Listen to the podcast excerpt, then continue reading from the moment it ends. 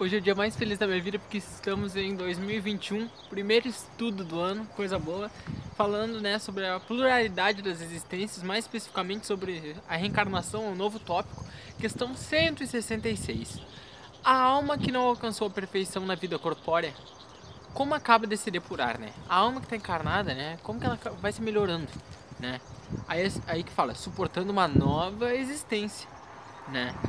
Lembrando que aqui esse é o primeiro livro do Espiritismo, né? Ele, ele vai solidificando as bases da nossa, da nossa crença, da nossa ciência, né? Aí tem pergunta dentro da pergunta, fala assim: alma passa por várias vidas, várias existências? O Kardec pergunta. E a resposta é sim, todos nós passamos. Quando ele fala todos nós, ó, se refere a todos os espíritos, os evoluídos, os não evoluídos, todos. Todos nós passamos por várias existências físicas, né? Então vamos questão 167. Qual é o objetivo da reencarnação? O objetivo de nascer, crescer, morrer, esquecer de tudo, começar desde do zero, né? Qual o objetivo de, desse ciclo, né? É a expiação, o aprimoramento progressivo da humanidade. Então, né, é a forma que Deus encontrou de nos tornarmos melhores. É através da reencarnação.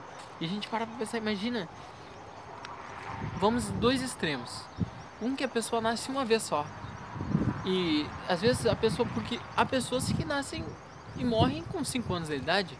Essa pessoa aí, qual seria o, né, o tempo ali? Ela nem teve condição de se desenvolver. Aí você compara com uma outra pessoa, às vezes, né, que vive até 90 anos, né? Aí a gente, imagina numa vida só, se fosse uma vida só seria muito difícil você analisar, digamos, pelo critério religioso assim de, não, este aqui iria para o céu teoricamente. Aí uma outra pessoa às vezes que viveu muito mais anos, né, foi submetida a condições muito mais estressantes, né, teve que fazer outras coisas, né? É complexo seria de analisar por uma vida só. E ao contrário, se a gente fosse eterno, se Deus tivesse optado por fazer a gente eterno, como nosso corpo espiritual, ele é eterno, mas se no corpo físico, teoricamente, a gente fosse eterno, seria uma coisa muito complexa. Porque imagina, grandes poderosos lá do tempo de antes de Jesus ainda, eles ainda iam estar tá dominando. Sem a reencarnação, a gente não consegue explicar isso. Sem reencarnação, é muito difícil entender por que, que Deus seria extremamente injusto. Porque se você olhar nesse viés, por que, que uma pessoa vive cento e poucos anos, é milionária e outra pessoa vive, às vezes, 10 anos na extrema pobreza. Né? Quando a gente vê na África, as crianças já nascem com problemas, com doenças. Por quê? A reencarnação explica isso. É a forma, cada um vem para passar aquilo que é melhor para aquela pessoa.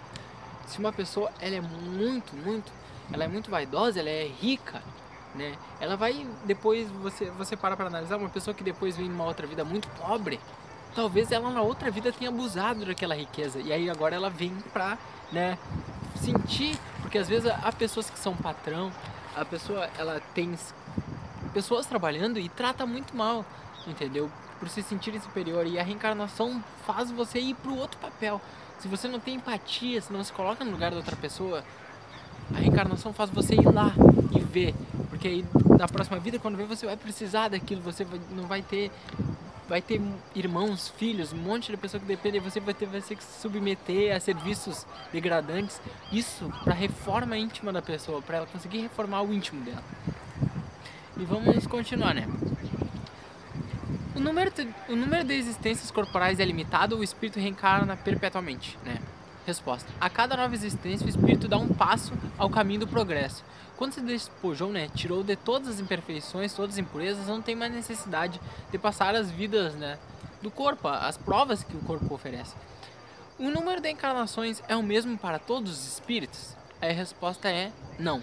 Aquele que caminha mais depressa se poupa de algumas provas. Todavia, a encarnação sucessivas, né, várias, são sempre muito, são sempre, né, quase infinito, né? O progresso ele é constante. E aqui eu tenho um, até anotei aqui, porque há algumas crenças budistas, crenças hinduístas mais orientais, que eles tentam, né, descrever os mentores, os, os mestres deles, davam outros dados. Aí a gente vai falar, é, pode ser certo, pode não ser, mas a religião, o espiritismo, ele é uma ciência e a ciência deve ser, tipo, unida com todos uh, os tipos de ciência. Né? A biologia mesmo, ela tá ligada com áreas da química, outros ramos. A química está ligada a algum, algumas coisas com física, as coisas são interligadas. E eu anotei algum dado, eu não, não vou hum, falar assim precisamente qual é o livro porque eu não tenho certeza. Mas é talvez um parâmetro assim que alguns orientais acreditam que a pessoa reencarna de, sete, de 500 a 700 vezes, mais ou menos. Daquela pessoa, até aquela primeira pessoa ali, né, que simplesmente nasceu, não entende porque só vive os instintos, a gente imaginaria os homens das cavernas, matam, não sabem, não entendem as coisas, aí vão vivendo, aí daqui a pouco se ligam que o fogo queima, começam a entender essas coisas até as últimas reencarnações, onde o espírito ele chega no, no limite, digamos, um espírito que chega no limite aqui da Terra, ele não precisa mais reencarnar. Aí ele vai partir para outros planos. Ele vai para um outro planeta onde precisa de pessoas, ou ele vai ficar aqui auxiliando. Né? A gente tem, no caso do, do Brasil, o espírito Bezerra de Menezes. Né? Vale muito a pena estudar a história desse, desse homem, né? que ele recebeu das, das mãos da Maria, mãe de Jesus, né? Nossa Senhora, uma carta que ofertava a ele, ele podia ir para qualquer planeta do sistema solar, devido à grandeza que ele atingiu. E ele decidiu ficar aqui, né? Uma pessoa que não precisa mais reencarnar no planeta Terra decidiu se manter aqui em prol das pessoas, né? Enquanto houvesse uma pessoa no Brasil doente, uma pessoa chorando, ele disse que ficaria aqui. Então, né, vale a pena estudar. Tem vários vídeos no YouTube sobre o Bezerra de Menezes. Né? É um orgulho para nós, um médico que ajudou muitas, muitas, muitas pessoas. É, é uma história linda e eu super indico para vocês. Oh, vai cair o celular aí. Ó, oh, um grande abraço aí, fiquem com Deus. Até o próximo estudo.